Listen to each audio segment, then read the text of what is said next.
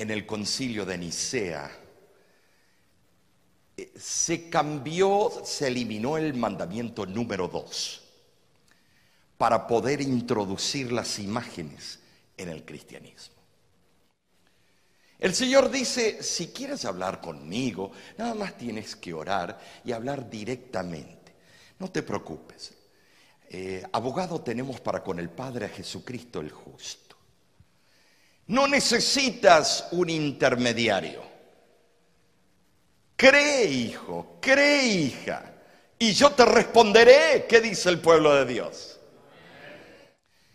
Hoy a ti te va a tocar tomar una decisión cuando Roma todavía tenía muchos paganos y no querían convertirse, el obispo de Roma ordena que se agarre al dios Júpiter y que se le haga un agujero aquí en la cabeza y entonces se le pondría con un, eh, con un tubo una aureola y que se le añadiere el brazo haciendo esta señal. La señal que hacen los papas o los sacerdotes cuando en la misa hacen la señal de la cruz. Él entonces anunció en todo Roma y en toda la península itálica de que Ahora el dios Júpiter había asumido un nuevo nombre. Y su nuevo nombre era San Pedro.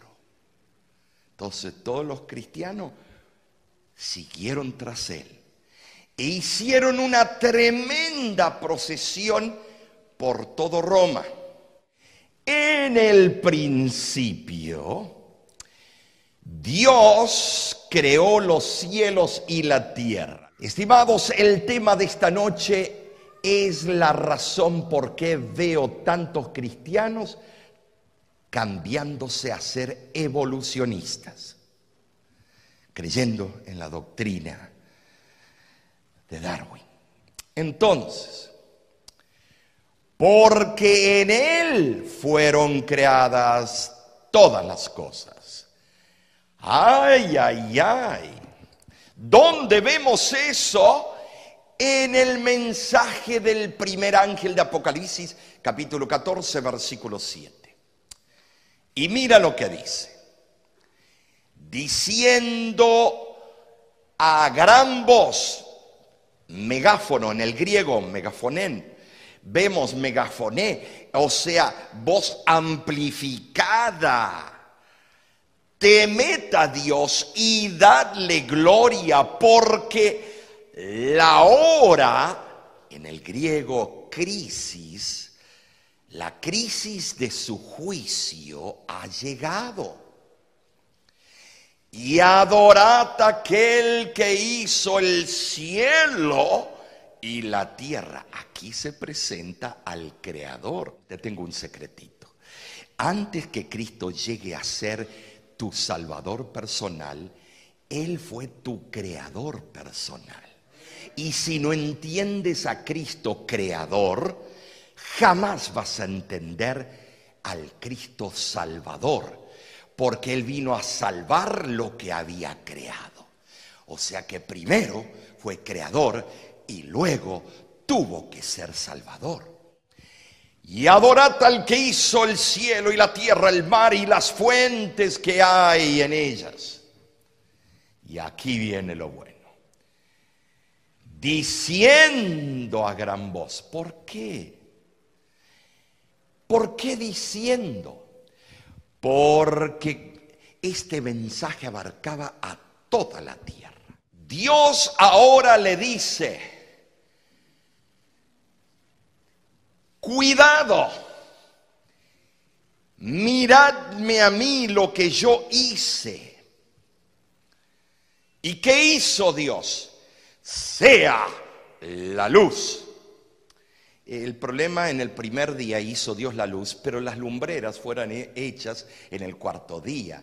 Entonces, estimados, si no existía el sol y la luna como conocemos, o había una barrera en la atmósfera que no dejaba que la luz penetrara, entonces eran días de 24 horas o como algunas religiones supuestamente cristianas enseñan que un día era igual que siete mil días o siete mil años, o que eran tal vez millones de años los primeros tres días, y luego empezaron a ser días de 24 horas porque en la rotación y la traslación tiene que haber lumbreras.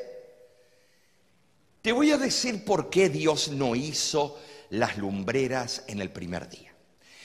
Porque Él quería que la creación reconociera que Él es la luz del mundo y no adorasen al sol y la luna.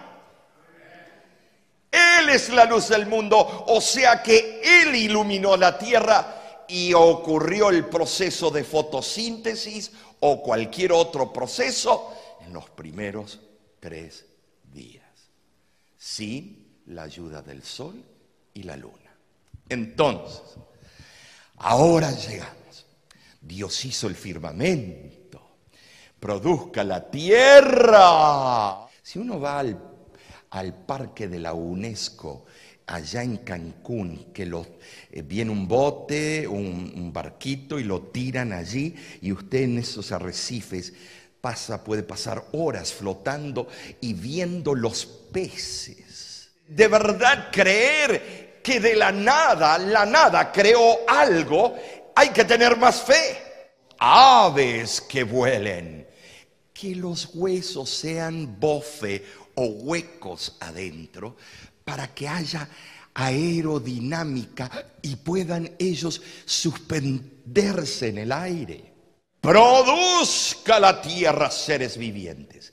Yo tuve el privilegio de darle la botella de, de, leche a un cachorrito de león. Aquí en mis brazos tenemos la foto, a un tigre. Y estimados, qué privilegio fue eso.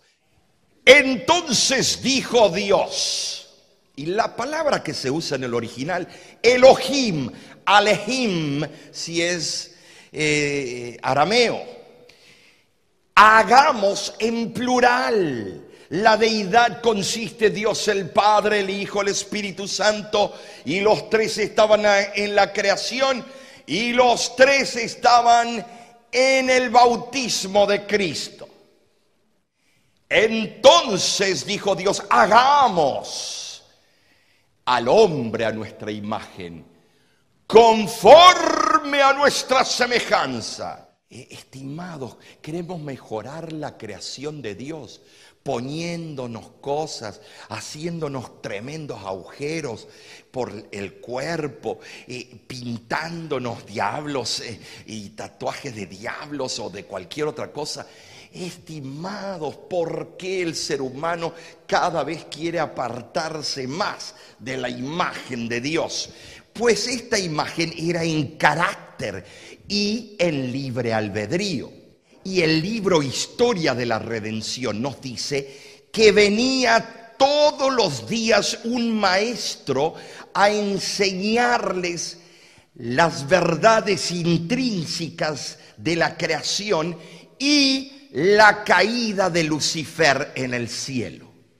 Algunos piensan que el viernes los creó, el viernes, tuvieron, el viernes los creó, el domingo tuvieron la luna de miel y el domingo pecado. Haciendo los cálculos de los jubileos, Usher dio una idea de cuánto tiempo pasó el hombre sin pecar, alrededor de 96 años antes del pecado, la pareja vivió en este mundo sin pecar. No sabemos si está en lo correcto, pero si hacemos los cálculos de los jubileos y vemos algunas cosas, algunos eruditos han opinado que tal vez pasaron 30 años terrestres sin pecar.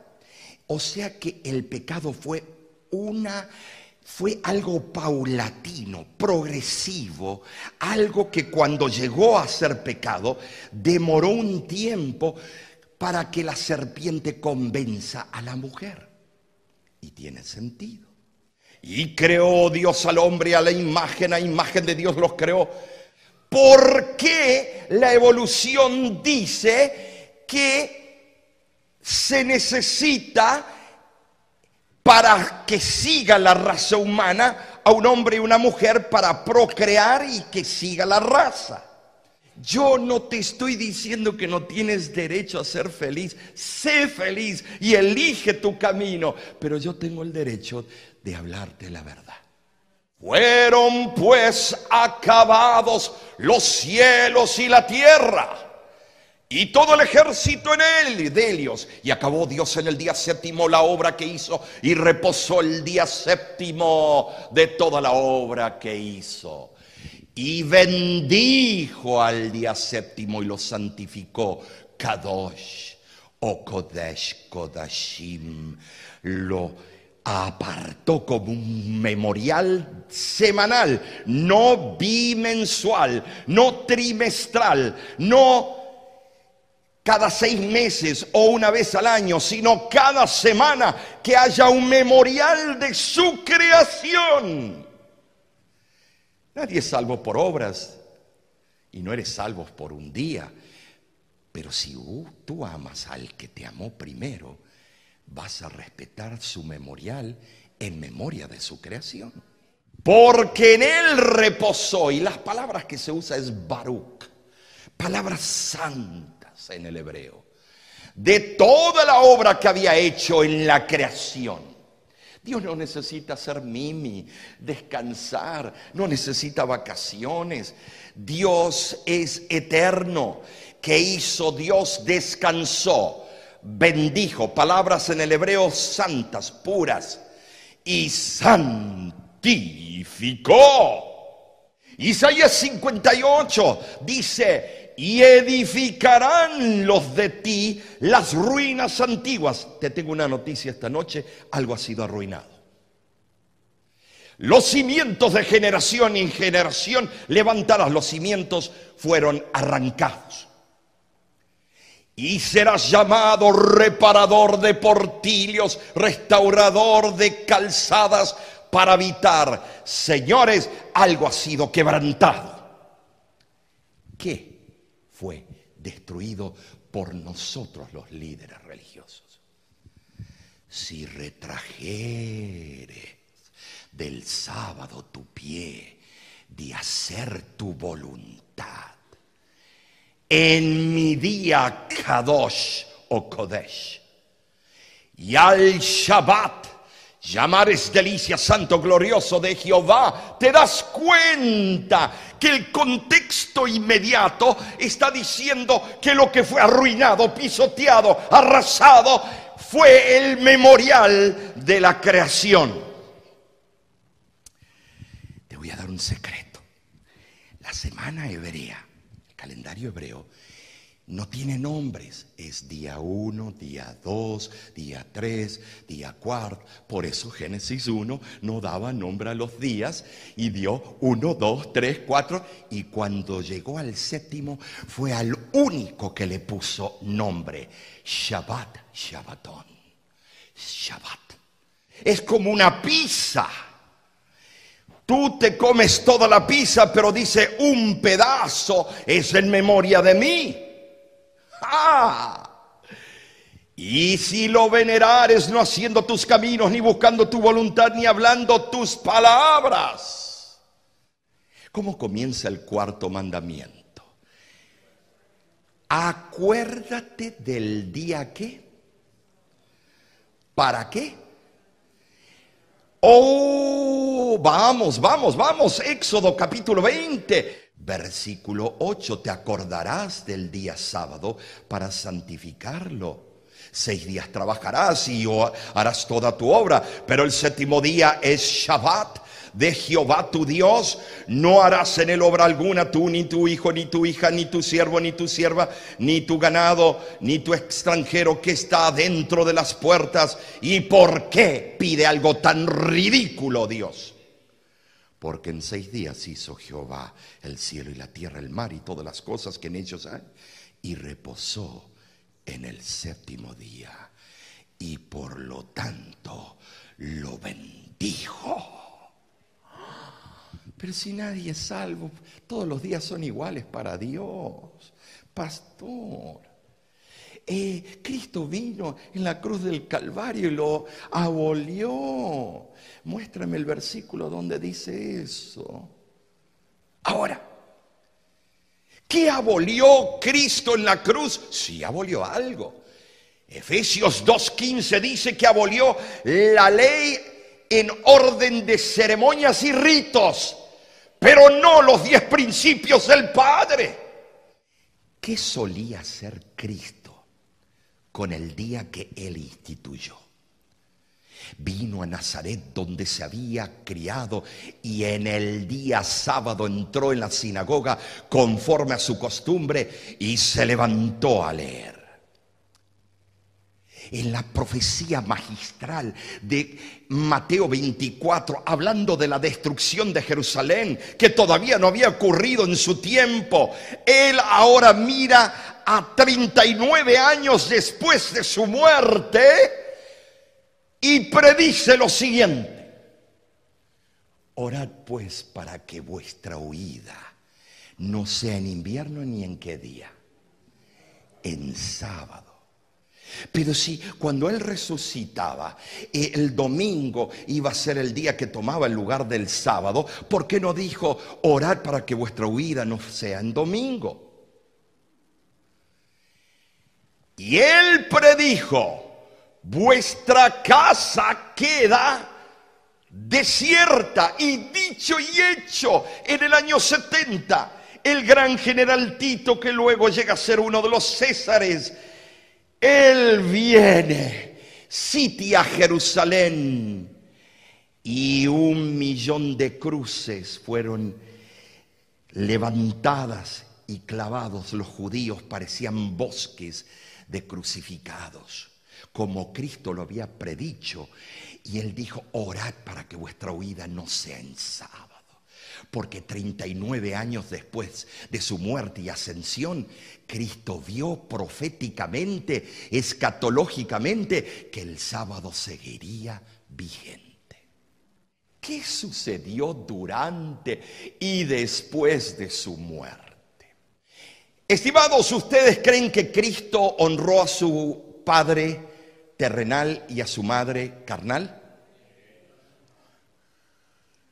¿Honró al Padre Celestial? ¿Quién es el autor de los diez mandamientos? Cristo, el gran yo soy. Juan 8:58 dice, yo soy el que soy, yo soy el gran yo soy. Título de Jehová en el desierto, el que dio los diez mandamientos. O sea que el autor es el que estaba por ser crucificado. ¿Ustedes creen que Cristo hubiera quebrantado uno de esos mandamientos y sería nuestro Salvador hoy en día? No, porque entonces tendríamos una ley que nos sigue condenando. O sea que Cristo guardó toda la letra de la ley hasta su muerte y después de su muerte, ¿no es cierto? Y si es así, ¿ustedes creen que le hubiera mentido Cristo a su madre, la Virgen María, o a María, la madre de Cristo aquí en la tierra? ¿Le hubiera mentido a su madre? No, no, no es cierto, no. Porque el quinto mandamiento, ¿qué dice? Honra a tu padre y a tu madre para que tus días se alarguen en la tierra. ¿Ustedes creen que Cristo le hubiera escondido a su madre una noticia relevante de vida o muerte? No. Y voy a hacer la conversación. Hola, mamá. Eh, he venido ahora para abrir el corazón contigo. Tú sabes por qué yo he venido a este mundo. ¿Te acuerdas aquella vez que Dios te visitó y te anunció de que tú ibas a albergar el cuerpecito del Mesías? Y ese cuerpecito fui yo, nací, y ahora estoy cumpliendo, bueno, los cometidos de mi Padre. Pero mami, te voy a decir, yo pronto voy a morir. Lamento decirte esto. Tú lo has leído en Isaías 53 cuando estudiabas entre los eseños en las cuevas allá cerca del Mar Muerto, cuando te ibas escondida a estudiar las profecías del Mesías. Ah, mamá, yo soy ese Mesías y voy a morir. Y voy a morir en el sexto día, en el día de la preparación. Pero te voy a dar un secreto, mami. Por favor, tómalo en cuenta, no te olvides. Mamá, por favor, escúchame. Cuando yo muera, a las 3 de la tarde el viernes, y ya faltan tres horas para comenzar el sábado, porque tú, mamá, sabes que los días eh, en la creación comienzan de puesta de sol a puesta de sol, no como nosotros a las 12 de la noche, que eso fue un invento humano.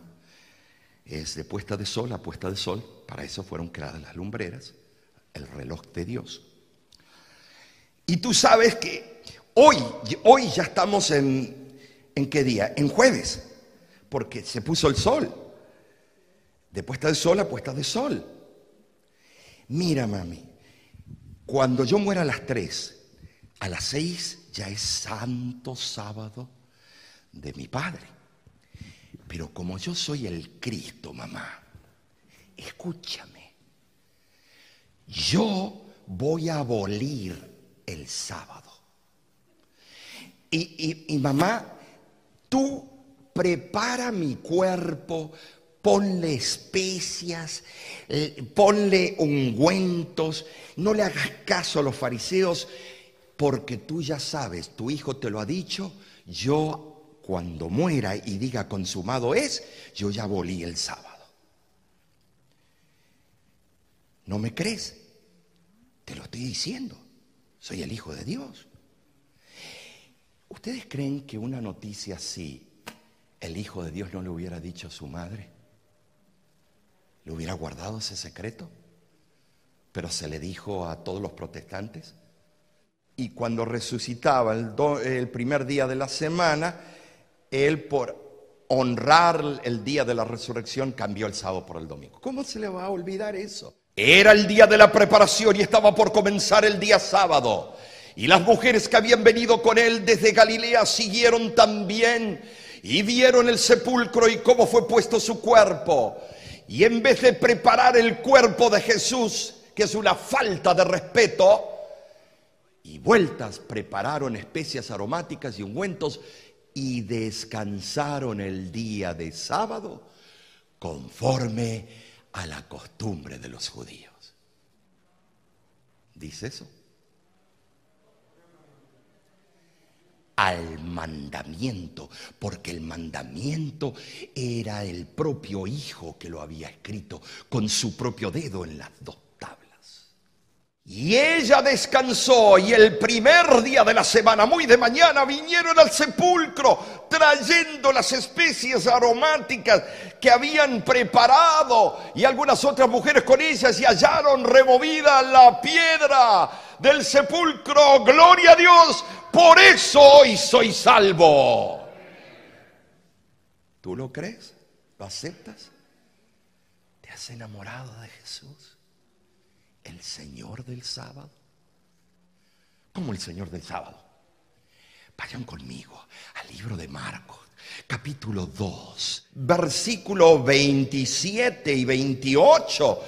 Marcos capítulo 2. Esto lo dijo Cristo, no lo dijo ninguna religión sabática, ningún hebreo, lo dijo el propio Mesías. Versículo 27 también les dijo, el sábado fue hecho por causa del hombre y no el hombre por causa del sábado.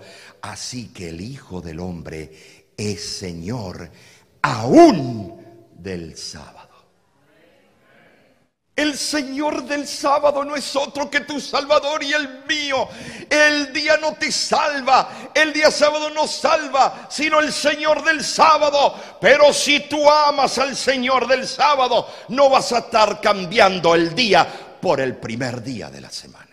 Viernes, día de preparación, día sexto en el calendario hebraico. Sábado, día séptimo, día de descanso. Domingo, primer día los días En el español, en casi todo, en inglés, le pusieron nombres de planetas.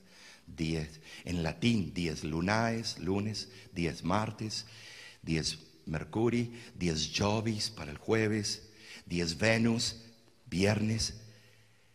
Pero en el español, ¿por qué guardamos la palabra sábado cuando en inglés es Saturn Day en el original, día de Saturni? Gracias a Dios por el español, que guardamos el verdadero nombre al séptimo día. Y discutía en la sinagoga todos los sábados y persuadía a judíos y a griegos. ¿Quién? Los apóstoles. Ahora, ¿qué dijo el famoso historiador, the famous historian? Cardenal Gibbons, James Cardinal Gibbons, the faith of our fathers. Las escrituras exigen la observancia del sábado. Los bautistas del sur, con su famoso teólogo y padre de la teología bautista, Hudson Taylor, el sagrado nombre del séptimo día es sábado. Esto es un hecho indiscutible. No hubo una circunstancia que los apóstoles aplicaran el sábado al domingo. ¿Quiénes iban a cambiar el día de reposo? La profecía lo venía diciendo en Ezequiel 22, 26. Sus sacerdotes violentaron mi ley y contaminaron mis santuarios. Entre lo santo y lo profano no hicieron diferencia, ni entre inmundo y limpio hicieron manifestación. Y de mis sábados escondieron sus ojos, y yo era profanado en medio de ellos.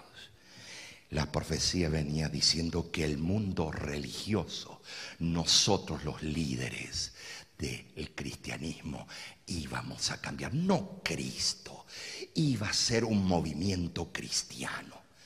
Y ahora les presento el decreto de Silvestre, lo que escribió este gran líder religioso si el domingo debe ser observado alegremente por los cristianos conmemorando la resurrección, entonces cada sábado, por ser su sepultura, debe ser considerado excremento de los judíos. Leímos ayer que el anticristo iba a cambiar los tiempos y la ley. Y aquí está el edicto, canon 29 concilio de la Odisea. En el venerable día del sol se ordena que los magistrados y las personas que residen en las ciudades descansen cerrando los talleres. En el campo las personas ocupadas en la agricultura pueden trabajar libremente y legalmente en el día solis o dominum. Los cristianos no deberán judaizar y descansar en el sábado, ni dice si no deberán trabajar ese día, pero el día del Señor ellos los santificarán. Y como cristianos deberán, si es posible, no trabajar en ese día. Si alguien se encuentra judaizando el sábado, serán anátema de Cristo. ¿Quiénes cambiaron la ley de Dios? No fue Cristo, mi amigo. No seamos ingenuos. Fuimos nosotros los líderes religiosos. Y el resto de la hermandad, lo que ellos digan tienen razón. Este es el máximo periódico de Norteamérica de la Iglesia Apostólica Romana, The Sentinel.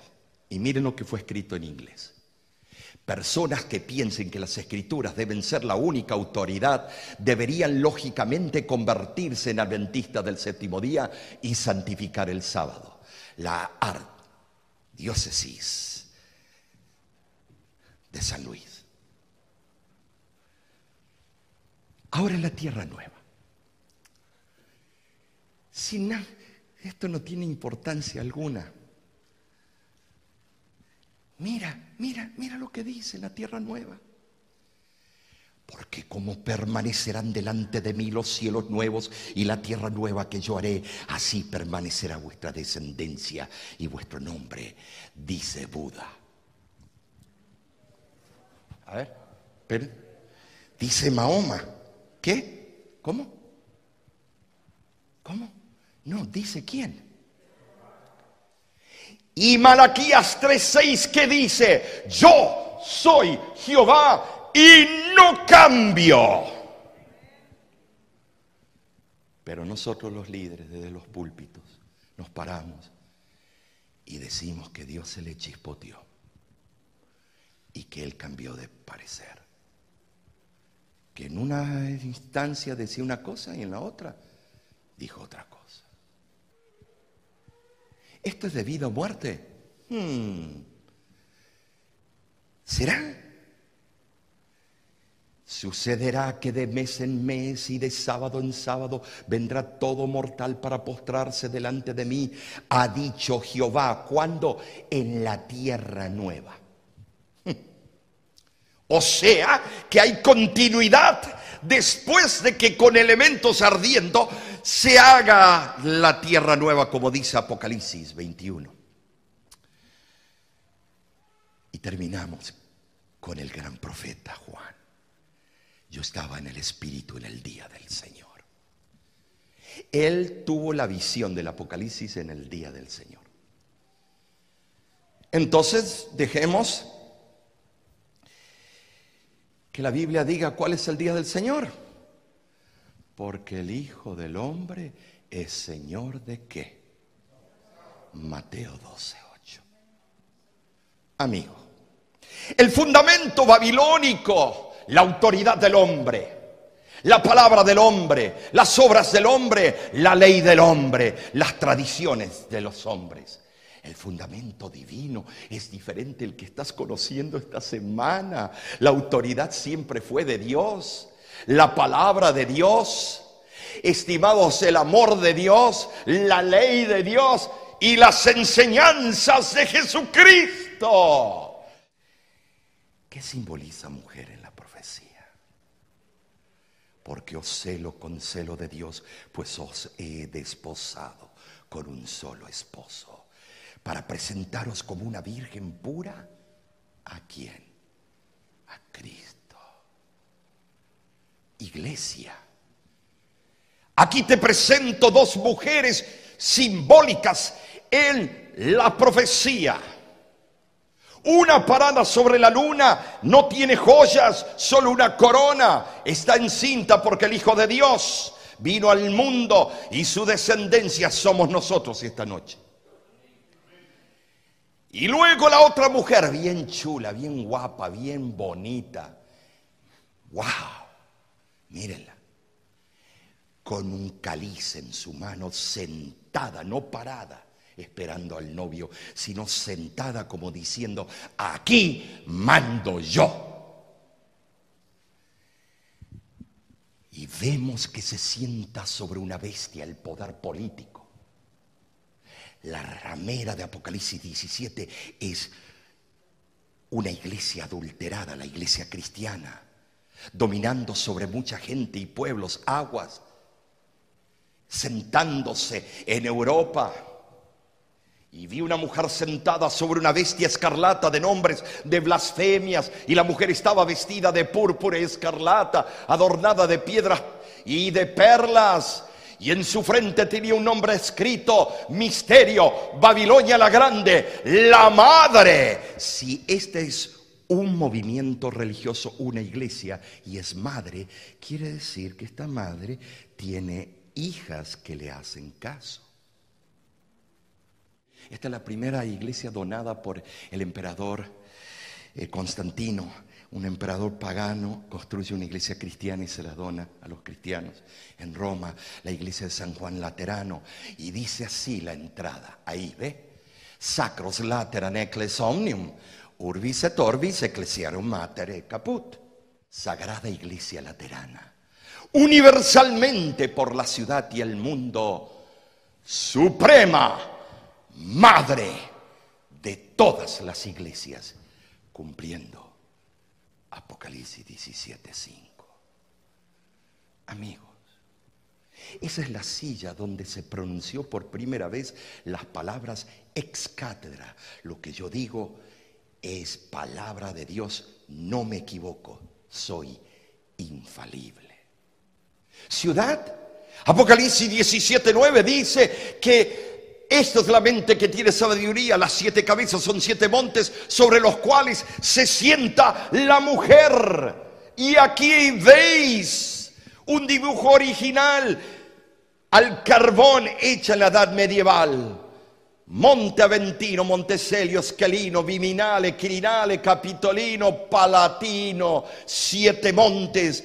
Cristo esta noche te dice, yo soy lo mismo ayer, hoy por cuándo.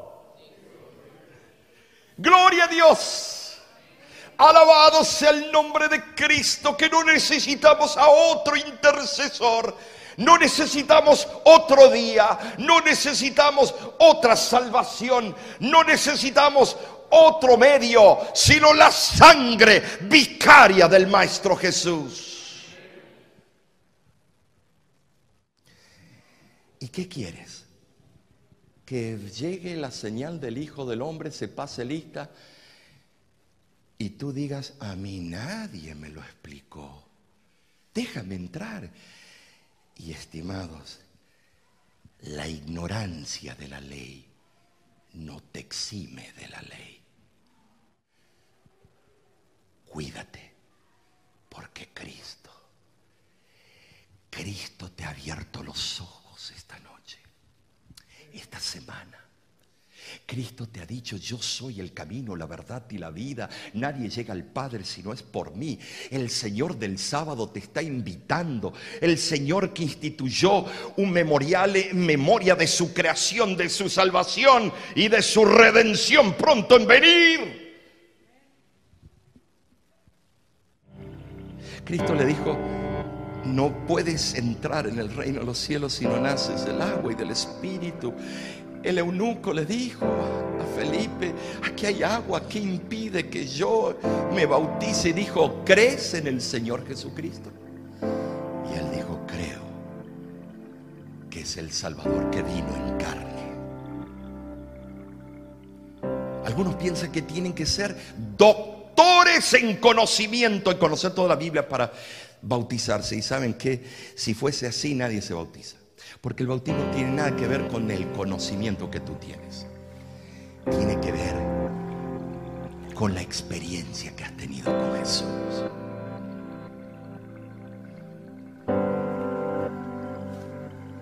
El Señor dice, yo sé que eres pecador. Ven como estás, ven con tu bagaje, con tu maleta, con tu valija. Ven, vení así, ven así. Vente así. que yo te haré descansar progresivamente. Te voy a ir ayudando a dejar tu vicio, el vicio del alcohol, el vicio de lo que sea. El Señor te está llamando. Federico estaba asistiendo allá a la mitad. Y, Federico era de la Mara, tenía tatuaje hasta aquí al cuello, el brazo, todo. Eh, trabajaba para una facción de la Mara en, en California. Joven, 19 años.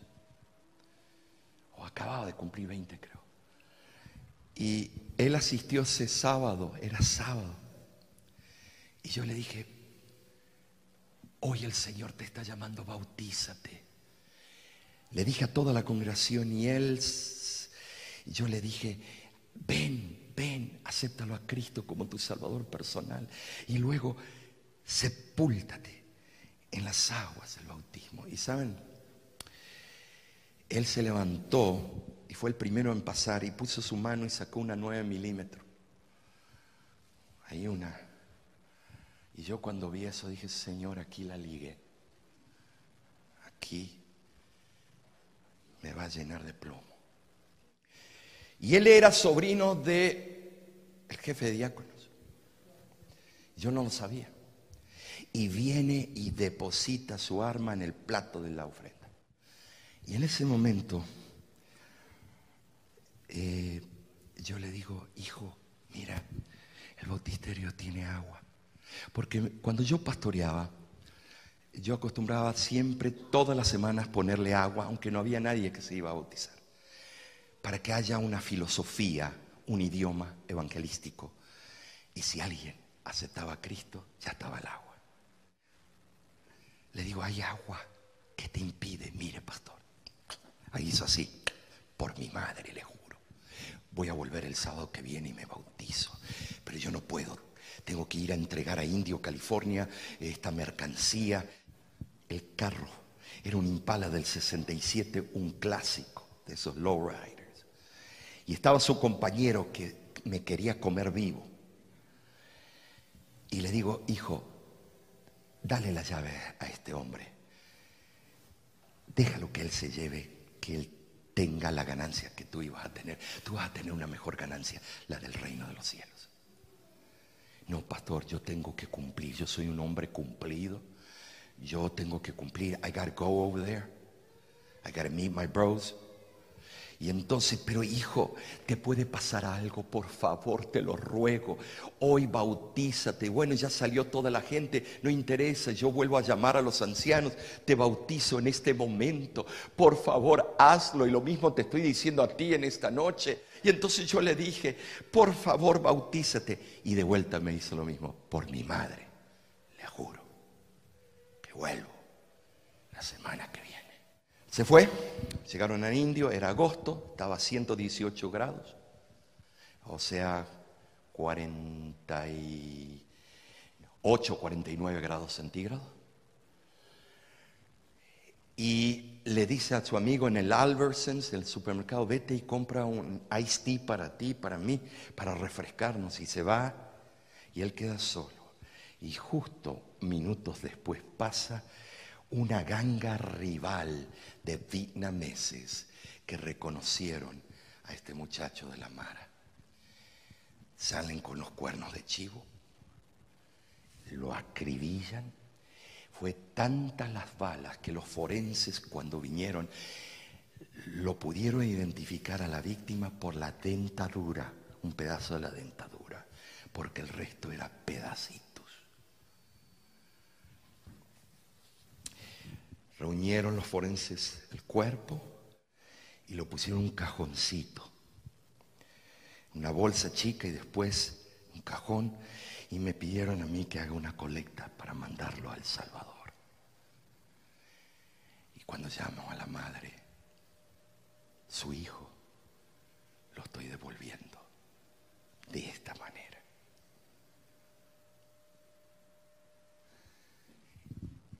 Le juro por mi madre que el próximo sábado me bautizo. Y así piensas tú. Y yo. Más adelante, Señor. Pero en esta noche yo no quiero que tú seas una estadística. Tú vales mucho. Tú eres lo máximo para Jesús. Tienes que renovar tus votos con Cristo, con el Señor del sábado. Él es el Señor de todo, no de un día, pero ese Señor que te dijo, si me amas, guardaréis mis mandamientos. Te está haciendo un llamado ahora. Tú no puedes guardar nada por ti mismo, solo Cristo en ti. Yo ya lo hice, pastor, pero tal vez te enfriaste, te fuiste al mundo y debes reconfirmar tus votos con Cristo.